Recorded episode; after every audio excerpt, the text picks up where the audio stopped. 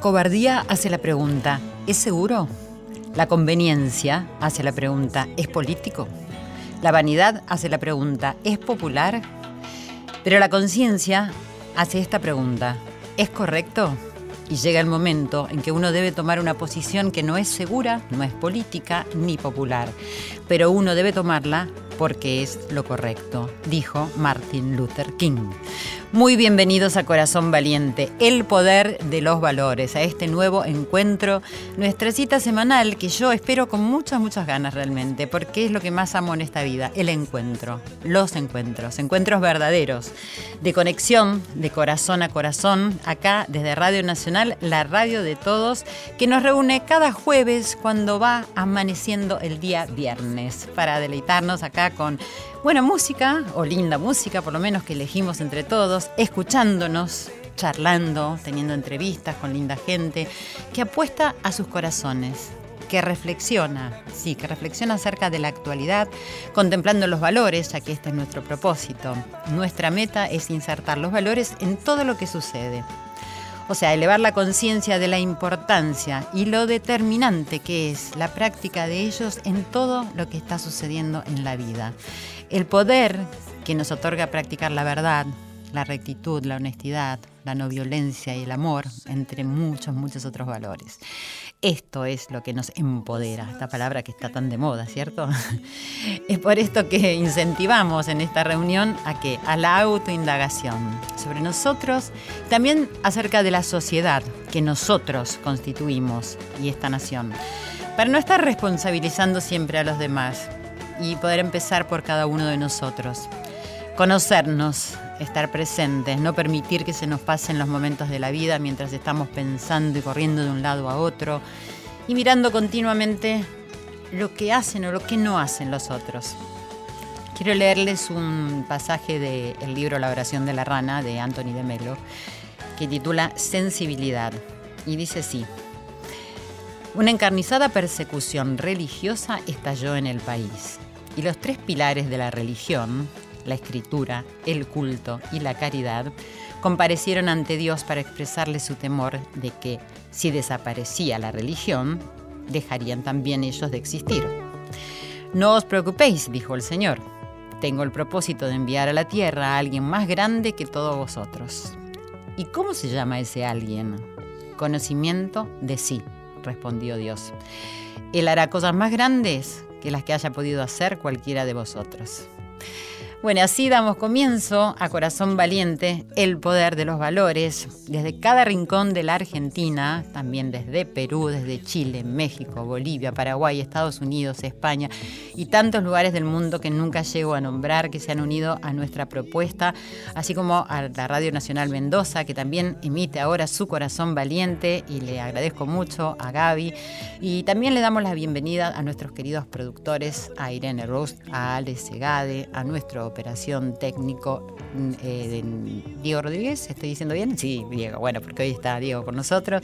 Y bueno, un agradecimiento por acompañarnos y por ser todos partes de Corazón Valiente, a Joel Ansaldo que suena detrás mío, que es el responsable de que en todas partes del mundo nos estén escuchando, su club de fans, las Joelitas, y que nos acompañan con esta incentiva propuesta y también en cada uno de los proyectos que realizo, que nos apoyan y además así a todas las personas que trabajan conmigo en el teatro en radio, en el libro que publico, en todo. Así que muchísimas, muchísimas gracias.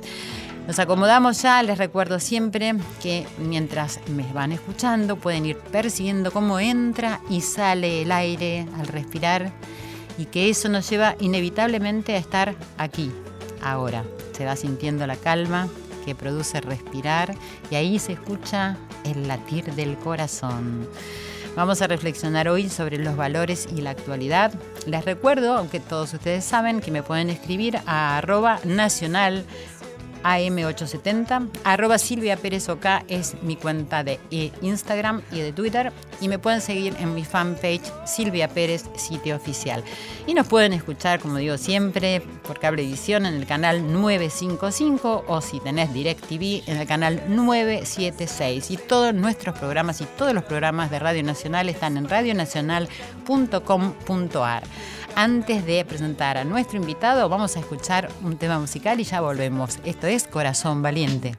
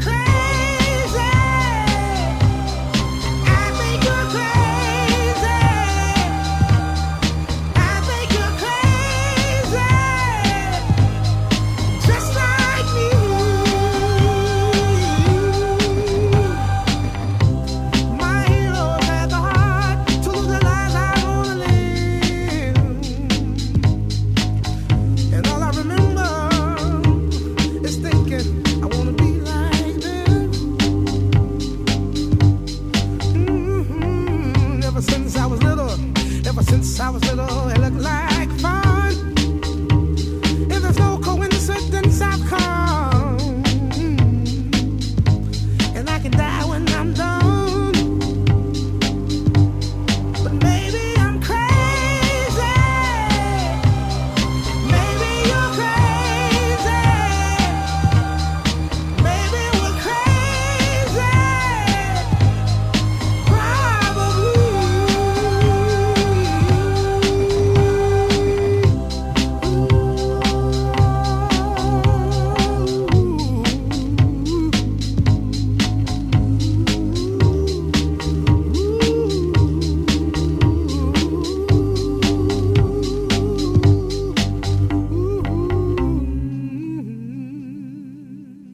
Corazón Valiente, con la conducción de Silvia Pérez.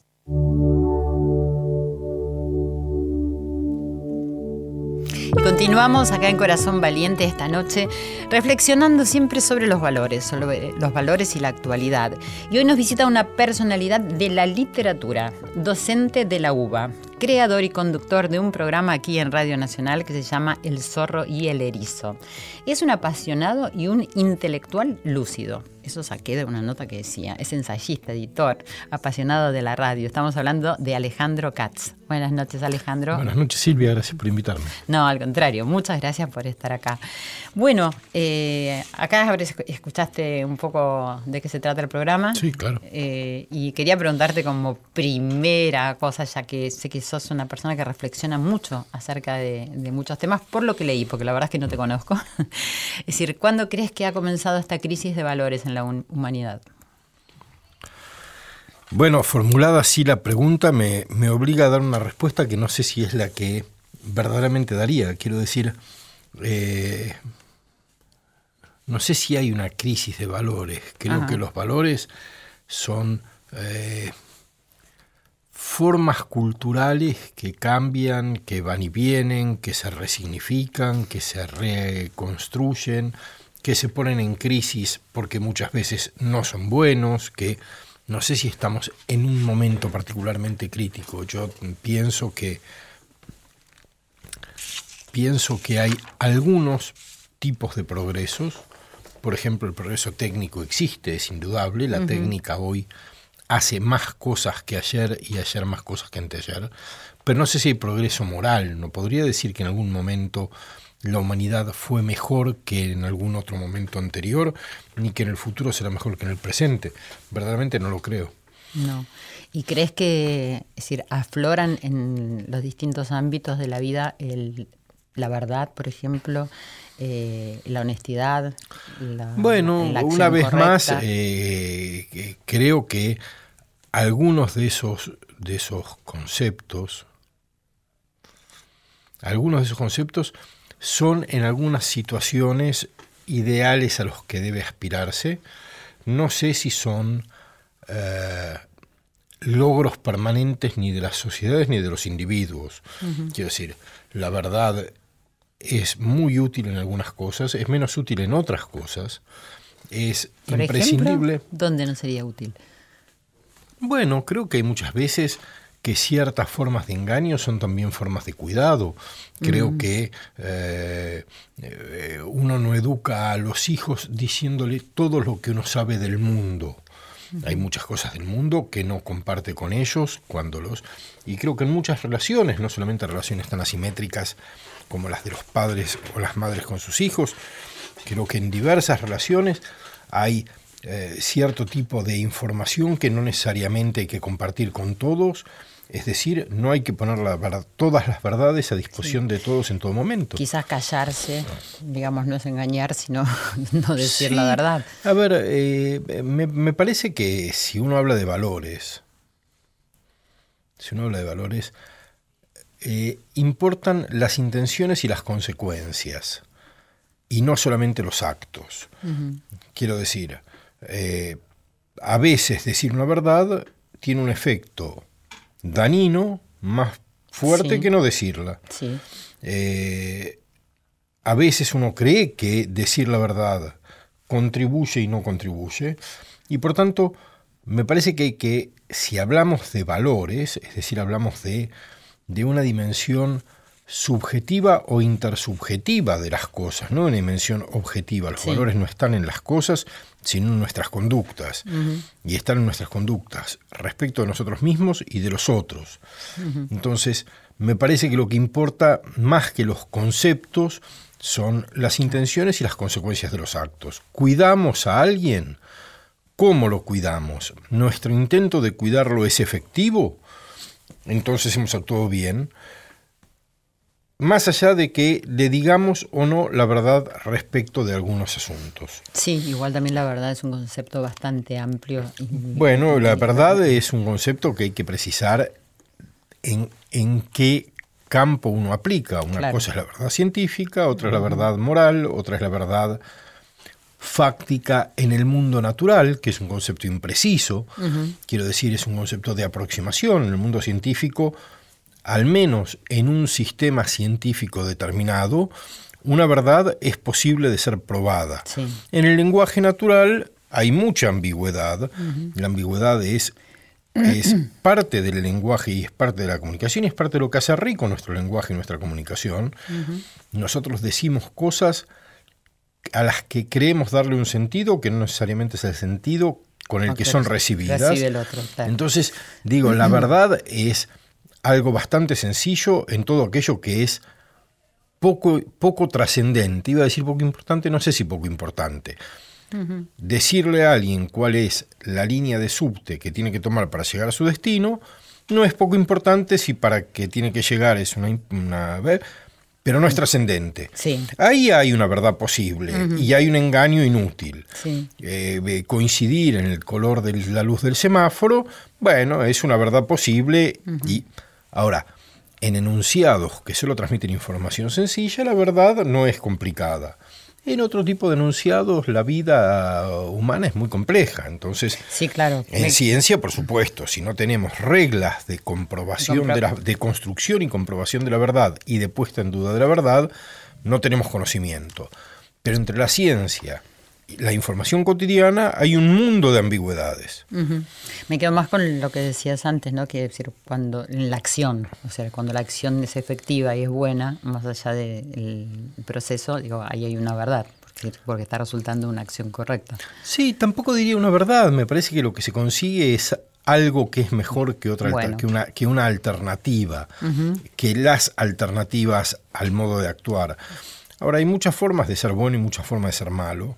No hay una forma, de, una forma única de ser bueno ni de dañar. Y creo además que en general la conducta humana es una conducta de grises, no es una conducta de colores únicos, de blanco y negro. Es una conducta de grises en la que uno trata de actuar bien y no siempre lo consigue, en las que uno a veces actúa mal sin ser plenamente consciente en la que a veces uno quiere ser conscientemente malo por buenas o malas razones. Digo, la conducta humana es muy compleja. ¿Y cómo es la conducta o el comportamiento de los ciudadanos de la sociedad en relación a la política de Estado en este momento para vos? Eh, a ver, yo no sé cómo se comportan los ciudadanos, los que vemos son conductas agregadas, ¿no? Conductas agregadas quiero decir grandes conjuntos de individuos que eventualmente hacen coincidir su acción y podemos observarlo. Eso lo vemos en un acto electoral, vemos cómo la ciudadanía actúa en grupos agregados de, personas. En un acto público, en...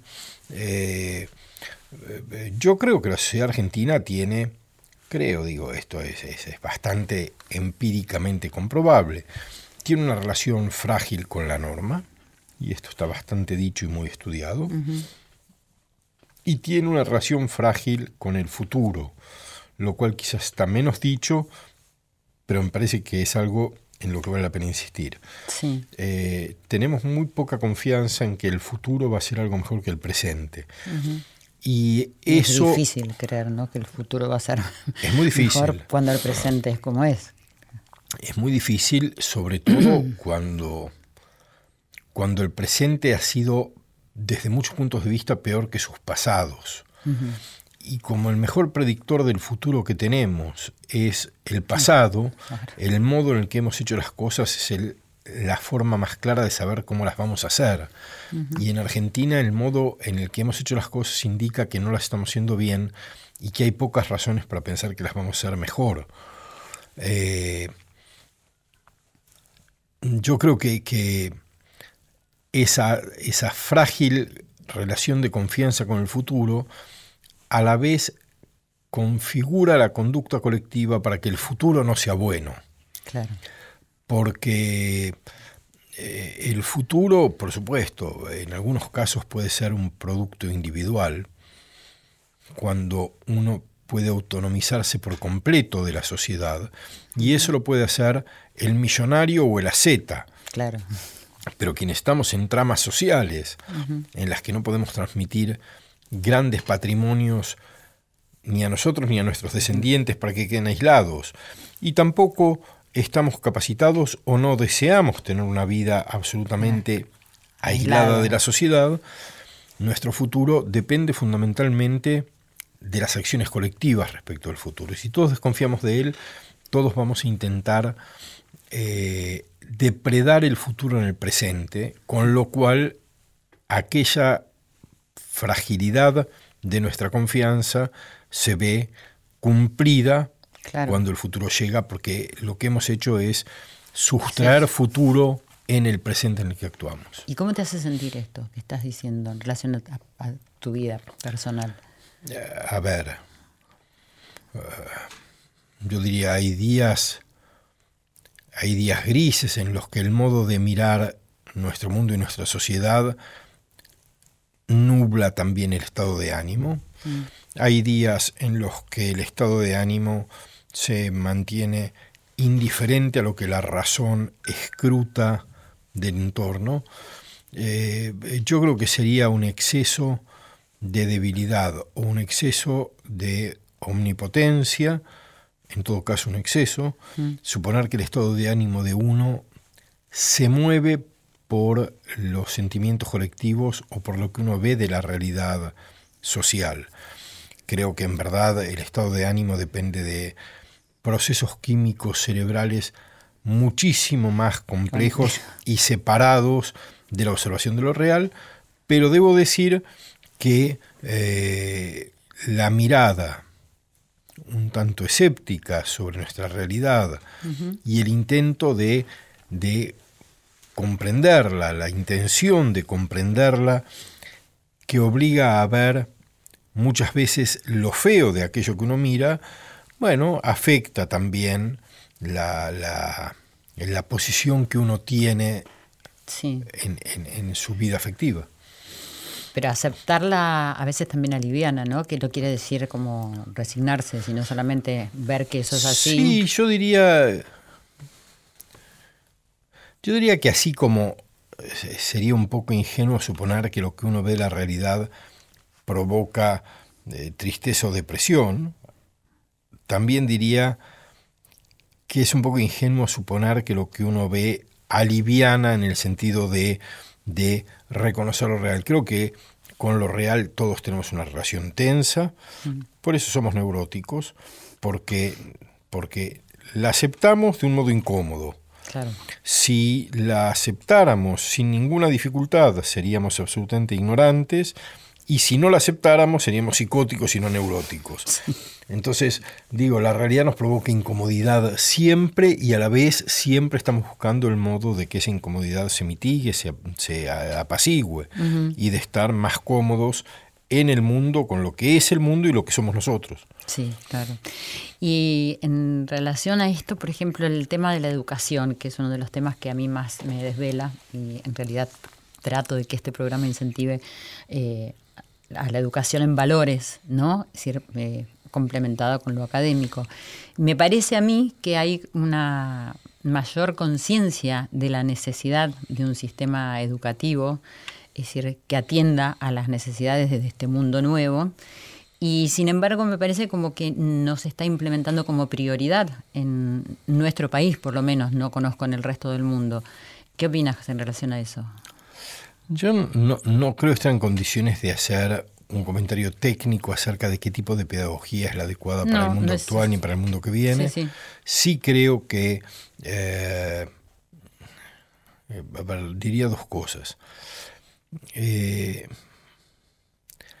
creo que sin duda la educación es fundamental para el ejercicio de una ciudadanía plena, es decir, no para conseguir trabajo, sino para las condiciones de dignidad material y simbólica que permiten el ejercicio de una ciudadanía plena. Creo que eh, en el estado actual de nuestra sociedad tendríamos que empezar a pensar que no podemos insistir en un solo modelo educativo para toda la población. Y esto es muy complicado de decir porque eh, una respuesta a este comentario podría ser que eres una educación para ricos y una educación para pobres en lugar de una educación igualitaria. Y me parece que ese discurso igualitarista así formulado lo que esconde es la perpetuación de las desigualdades que produce un sistema educativo al que los ricos le encuentran los paliativos que, con los que pueden financiar los déficits y que a los pobres no les ofrece prácticamente nada. Entonces me parece que eh, sería más honesto entender qué tipo de educación puede ser útil para los sectores populares, sobre todo en mundos simbólicos, no de una eh, eh, mundos eh, so- socioeconómicos, no aquellos que, no por voluntad, sino por las condiciones objetivas en las que se desempeñan, viven de un modo austero, pero no pobre simbólicamente, Sí, pero sí qué sistema educativo puede ser el adecuado para aquellos mundos de los desheredados de nuestro país cuyo capital simbólico se ha degradado en los últimos 30 años de un modo, eh, eh, de un modo, de un modo drástico y que no podemos dejar de ver. Quiero decir... ¿Pero crees que el Estado ve eso que vos estás describiendo? Ah, yo no sé qué ve el Estado. Me parece que el Estado argentino está, ha perdido las habilidades de ver y ha perdido las habilidades de hacer.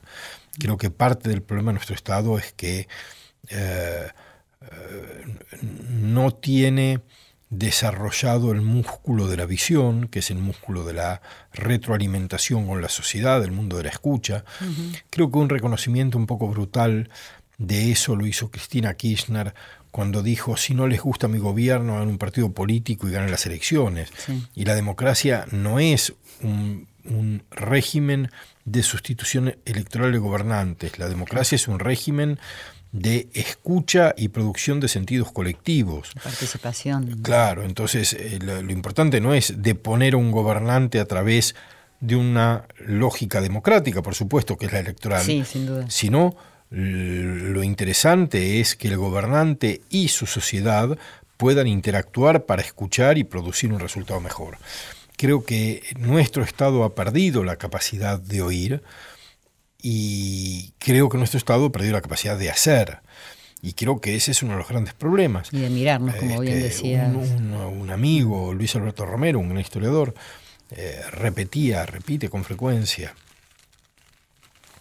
una cita que no es suya, que es del fundador de la sociología moderna a principios del siglo XX, pero él dice, el Estado es el lugar en el que la sociedad se piensa a sí misma. Mm. Bueno, esto es interesante. Eh, eso es lo que permitiría pensar qué sistema educativo, qué modelo educativo, qué modelos educativos para qué tipos de población, eh, etcétera. Muchas cosas.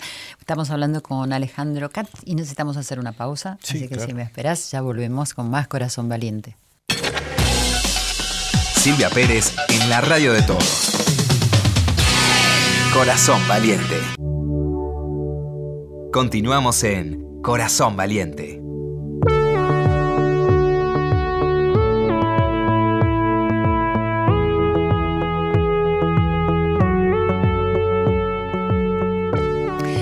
Aquí estamos, abriendo los corazones aunque se parece que está difícil la vida. Estamos charlando con Alejandro Katz, estábamos hablando un poco de, la sociedad, de la educación, vamos a hablarle un poco de lo que él hace en Radio Nacional y por qué hace radio. Estás haciendo un programa ya desde el año pasado, todo el 2017, y que ahora continúa, que es El zorro y el erizo. Vaya título, ya te lo habrán preguntado 20.000 veces, pero bueno, yo te lo voy a preguntar igual. Quiero saber, me dijeron que te gusta mucho la radio, si es así, por qué te gusta. La, radio es un, espacio fantástico eh, al que yo conocía como invitado a programas, pero no como conductor de un programa hace tres años. Bueno, este es el tercero, aunque el primero no fue con el mismo ciclo. Ah, ya hace tres años. Sí, pero el primero no fue el mismo ciclo. El Zorro y el Erizo es este el segundo año. Eh, con esos programas conocí la radio como, como, conductor, como se dice habitualmente, no como invitado. Eh, por el tipo de programa que yo hago, por el tipo de programa que yo escucho también. La, radio tiene una cosa fantástica que es una, una ambigüedad, no una ambivalencia, una ambigüedad entre lo íntimo y lo público. Uno está en un estudio cerrado, por definición aislado del mundo, es decir, sin interferencias de lo real cotidiano, no hay bocinazos, no hay luces, no hay movimiento fuera de lo que uno está mirando, eh, es decir, creando una, situación muy íntima, pero que a la vez uno sabe, sabe que es muy pública, que está en diálogo con inmensa cantidad de personas, que están ellos sí en situaciones diversas. Esta, esta tensión entre lo íntimo y lo, y lo, y lo público esta, eh, eh, crea una posibilidad única de hablar para muchos como si se hablara para pocos. Claro. A la vez, la radio eh, tiene una, una, en, mi, en mi experiencia, tiene un estatuto intermediario entre la responsabilidad de lo escrito, cuando uno interviene con un texto firmado en la prensa gráfica, ese texto, eh, ese texto con esa firma exige por supuesto, los periodistas que escriben cotidianamente tienen esto resuelto de otro modo, pero para quien es articulista y no periodista, cada artículo lleva una responsabilidad muy intensa y cada palabra debe ser muy cuidada y por tanto hay una situación de mucho estrés. En el otro extremo, la televisión propone un ritmo que de otro modo también es estresante. Es estresante por, por la futilidad del medio, pero por la velocidad que impone, por la presión que impone para pronunciar una palabra rápida. La radio es intermediaria entre las dos situaciones. No exige el ritmo de la televisión, pero tampoco tiene el rigor del papel en el sentido de que en la radio, para empezar, es cierto, queda grabado, alguien puede ir a buscarlo, pero no estoy pensando desde el punto de vista paranoico, sino lo que uno dice es parte de una conversación que pasa, no que queda.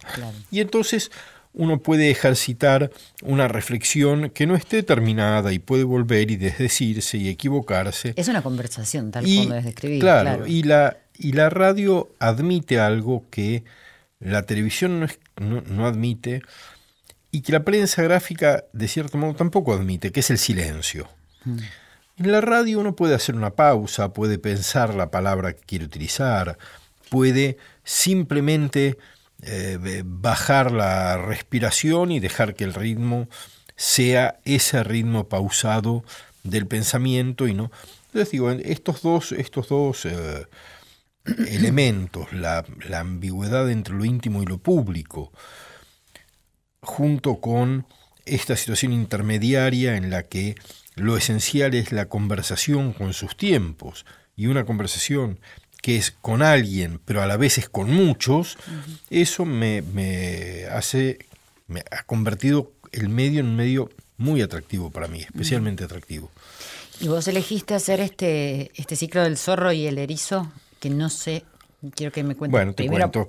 Eh, lo, elegí, no, en verdad no lo elegí, me invitó a la radio a hacerlo.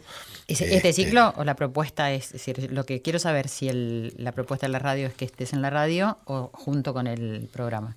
La, propuesta de la radio fue eh, en el año 2016 a hacer un programa de debate público.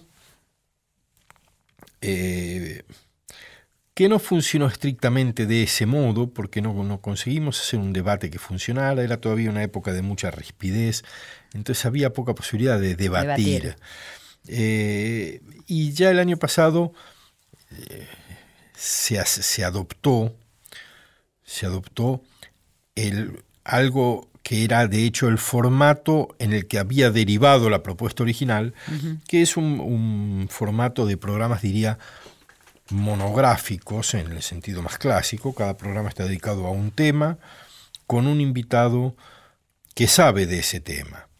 La idea nuestra es que, eh, lo puedo decir desde, desde varios eh, lados diferentes, eh, el ejercicio de la ciudadanía en una sociedad, en la sociedad contemporánea es muy complejo. Es muy complejo quiere decir cada decisión ciudadana exige una cantidad grande de información sobre materias muy diversas. Yo creo que, que la participación ciudadana es fundamental para una vida democrática intensa y robusta y de calidad, y creo que no puede ser sustituida por la voz de los expertos. Es decir, creo que los ciudadanos tenemos mucho para decir y lo que tenemos para decir es muy importante, no importa si es correcto desde el punto de vista técnico en algunas materias, pero sí importa que nuestra voz sea una voz oída. Exacto, que se escuche.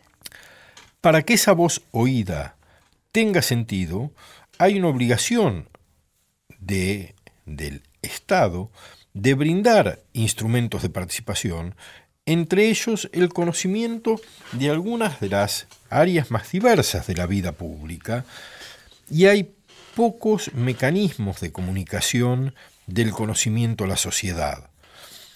Eh, entonces, un programa en el que cada noche, durante una hora, hay un invitado que viene de distintas áreas del saber y que comparte las claves de ese saber en un lenguaje accesible, con un discurso no concesivo ni simplificador, pero claro, y que va llevando problemas y enriqueciendo la conversación pública, es una de las funciones de una radio pública.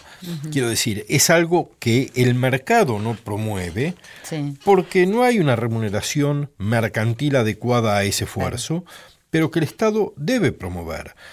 La vida pública es una vida hecha de conversaciones. Y la conversación pública es lo que le da sentido, es una de las cosas que le da sentido a nuestra existencia en común. Eh, mucho se, se, habla de la democracia. La democracia no es un método de elección de autoridades. Quiero decir, en, Grecia, eh, la elección del funcionario se hacía por lotería. Y en, claro, y en algunos eh, países occidentales durante largo tiempo, también la lotería servía para elegir funcionarios cuando la democracia... sacaban el nombre que salía era el que ganaba. Claro, no, no, el que ganaba, era el que tenía que asumir el esfuerzo de cumplir una función pública. era el que tenía que dejar sus tareas particulares para ocuparse de lo que es común. Fuere quien sea, es decir, la, persona que se... Bueno, tenía que ser un ciudadano en sociedades más simples y más pequeñas, en sociedades más elitistas y menos participativas, los ciudadanos eran parte de una élite. Entonces cualquier miembro de esa élite era el que podía... Eh, no es un método absurdo. Lo interesante de la democracia no es que votemos. Lo interesante de la democracia es que participemos. Es decir, lo interesante de la democracia... Mal, mal interpretado en este momento. Claro que está muy mal interpretado. Lo interesante de la democracia es que entre todos los regímenes de gestión de lo colectivo, es el único en el que la deliberación nos puede ayudar a tomar mejores decisiones. En todos los otros no hay escucha para que la decisión sea mejor en función del interés colectivo, en función del bien común. En la democracia eso debería. ser posible. Entonces digo, por supuesto que no es un programa de radio el que cambie la calidad de la democracia, es una suma de esfuerzos públicos y eventualmente privados los que ayudan a que este proceso sea mejor. Bueno, este programa quiere inscribirse como parte de esos esfuerzos, quiere contribuir al diálogo entre el saber y la sociedad, entre actores de la sociedad, entre regímenes y eh, sistemas de producción de conocimientos, entre... Quiere esto, quiere fortalecer una conversación pública de calidad sobre temas que no son de coyuntura, pero que sí son del interés común.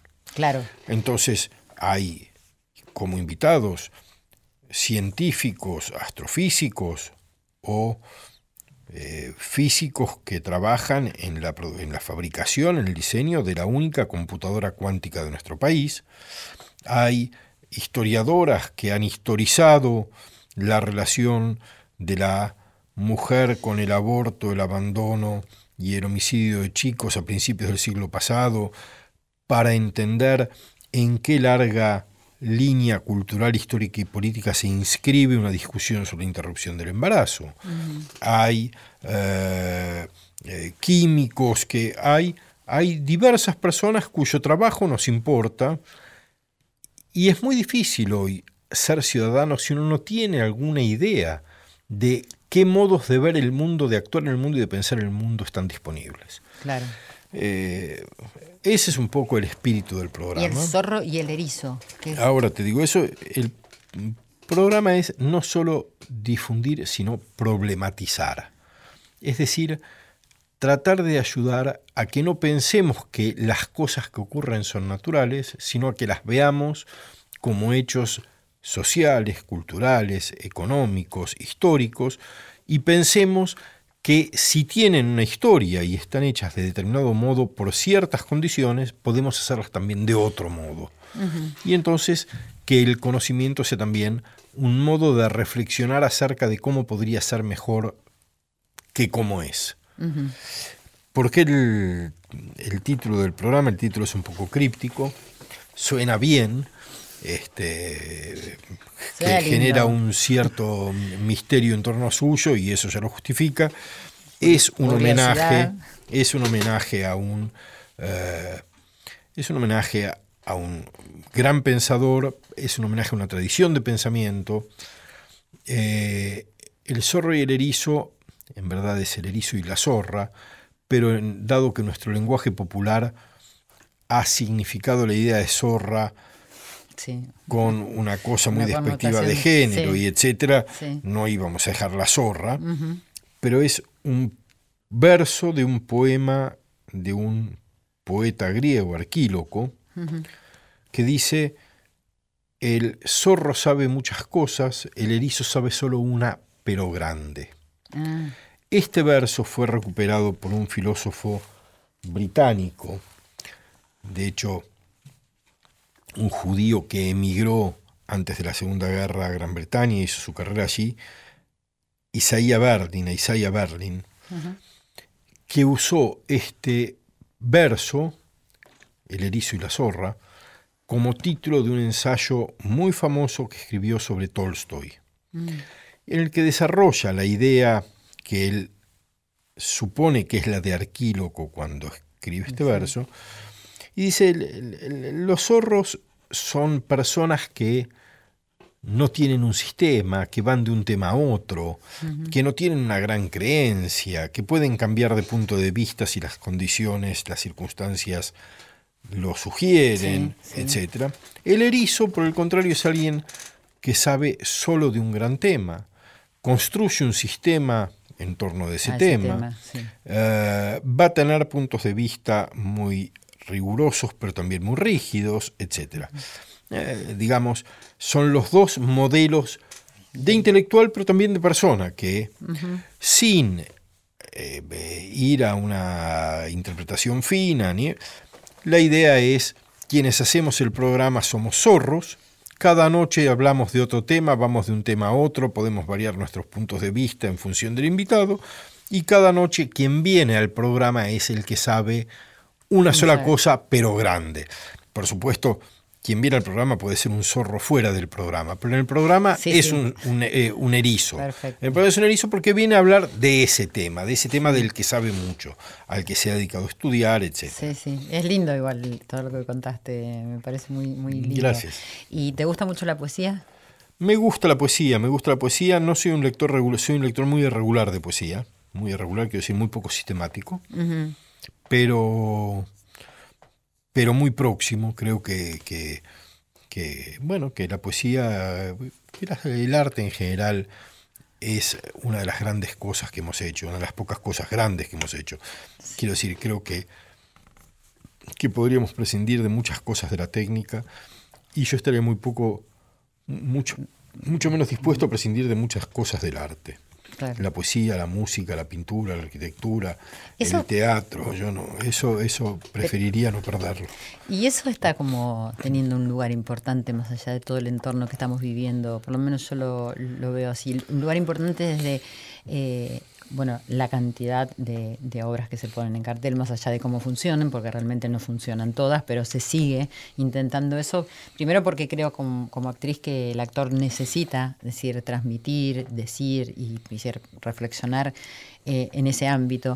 Pero después también me parece que en relación a la pintura, ahora estuvo Arte Va y todo eso, como que hay un movimiento y sobre todo cuando se ofrece esto de ir a los museos todas las noches y decir que uno dice, ¿por qué la gente va a... Buenos Aires es una ciudad eh, con una, como se dice, vida cultural muy intensa, muy activa, bastante participativa. Eh, efectivamente, la frecuentación de teatros y la gran producción de inmensa calidad de obras de teatro independientes, un cierto cine de mucha calidad marginal que se hace en, en la Argentina, Sí. yo hablo de Buenos Aires, que es lo que más conozco, el circuito del arte. Arte va tiene una cosa de feria, de mercado más comercial, menos interesante, pero también hay espacios ahí Sí. donde hay artistas jóvenes y galerías que promueven arte joven. Eso. Este, hay un, un, una gran producción poética y de libros de poesía y editoriales de mucha calidad especializadas en poesía. Hay una vida cultural intensa. Eh, temo que sea eh, un poco minoritaria. Quiero decir, eh, con esa pre- expresión tan fea, pero tan habitual, las grandes mayorías, ¿no? como si hubiera mayorías chicas. Este, la- la- las grandes mayorías son un poco ajenas a esto, este, son más permeables a los modelos de consumo cultural de la sociedad de masas que a los modelos de consumo cultural minoritarios, de élite, etcétera, que tampoco hacen gran esfuerzo por acercarse a, a- a ellos. Bueno, como me queda poco tiempo y me quedaron muchísimas cosas por preguntarte, porque ah, contaste cosas muy, muy interesantes, te quiero preguntar cómo fue tu infancia. Fue una, una linda infancia, fue una infancia eh, calma, diría, fue una infancia sin, sin grandes alturas y sin grandes pozos. Fue una infancia este, en la que básicamente había amor y cuidado y había eh, mucha oferta de eh, justamente de lo que hablábamos ahora, de, de bienes, como se hubiera dicho este, en Alemania en el siglo XIX, de bienes del espíritu.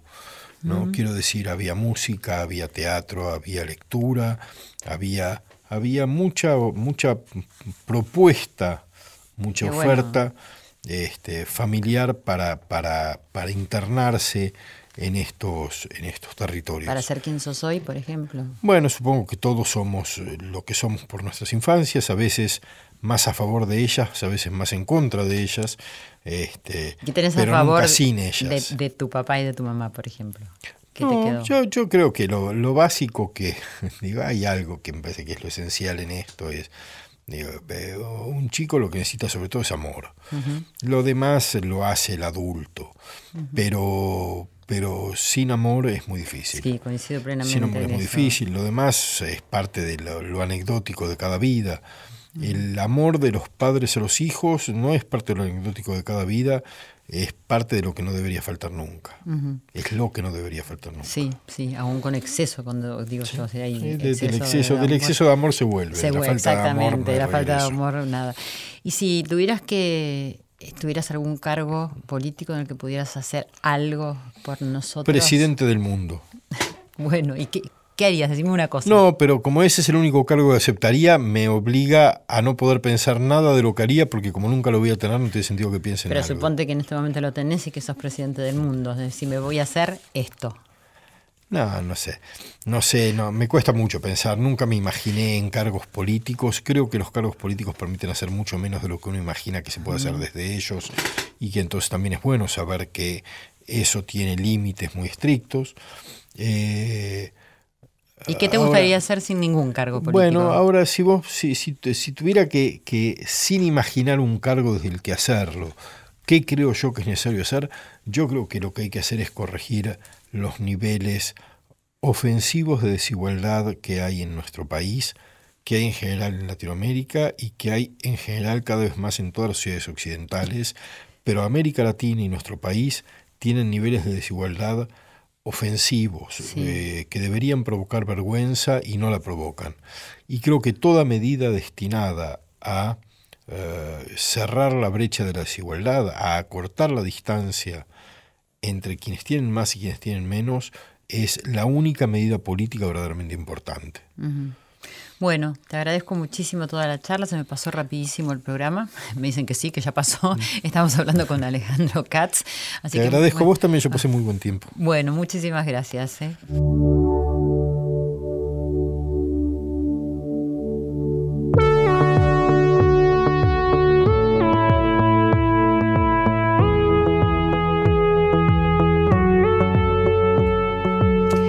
Gracias, gracias queridos amigos, oyentes, esta familia de Radio Nacional de Corazón Valiente, el poder de los valores. He pasado un momento muy, muy interesante. Eh, siempre hay algo por hacer. Creo que cada uno de nosotros podemos hacerlo. Y quiero volver a leerte la frase del comienzo que me parece muy interesante para despedirnos y para volver a encontrarnos cuando me escuches la semana que viene. Decía Martin Luther King, la cobardía hace la pregunta, ¿es seguro? La conveniencia hace la pregunta, ¿es político? La vanidad hace la pregunta, ¿es popular? Pero la conciencia hace esta pregunta, ¿es correcto? Y llega el momento en que uno debe tomar una posición que no es segura, no es política ni popular, pero uno debe tomarla porque es lo correcto. Chao.